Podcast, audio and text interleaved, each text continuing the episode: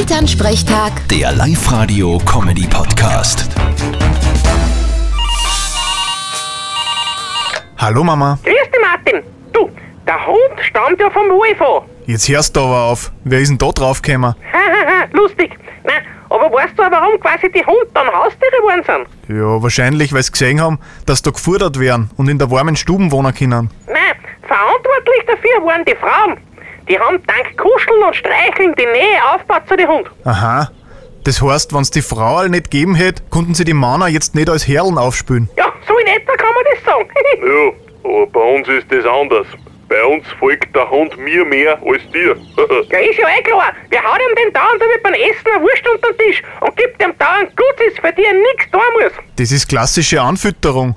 Ist ja bei den Menschen nicht anders. Den, der der Alwe ein wenig was gibt, magst mehr als den, der da nichts gibt. Ja, Vielleicht sollte man das einmal unserem Briefträger sagen. Der traut sich gar nicht mehr zu, weil ihm der Birko Bellinger wie von lauter Freude anhupft, umhaut und anschlägt. Gibt's ihm halt ein Sackerl mit Leckerlis. Die soll er weit wegschmeißen. Dann rennt der Hund woanders hin. Und wann nicht?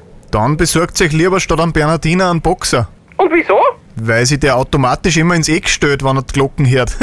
Das verstehe ich jetzt nicht. Macht nix. Vierte Mama. Vierte Martin. Elternsprechtag. Der Live-Radio-Comedy-Podcast.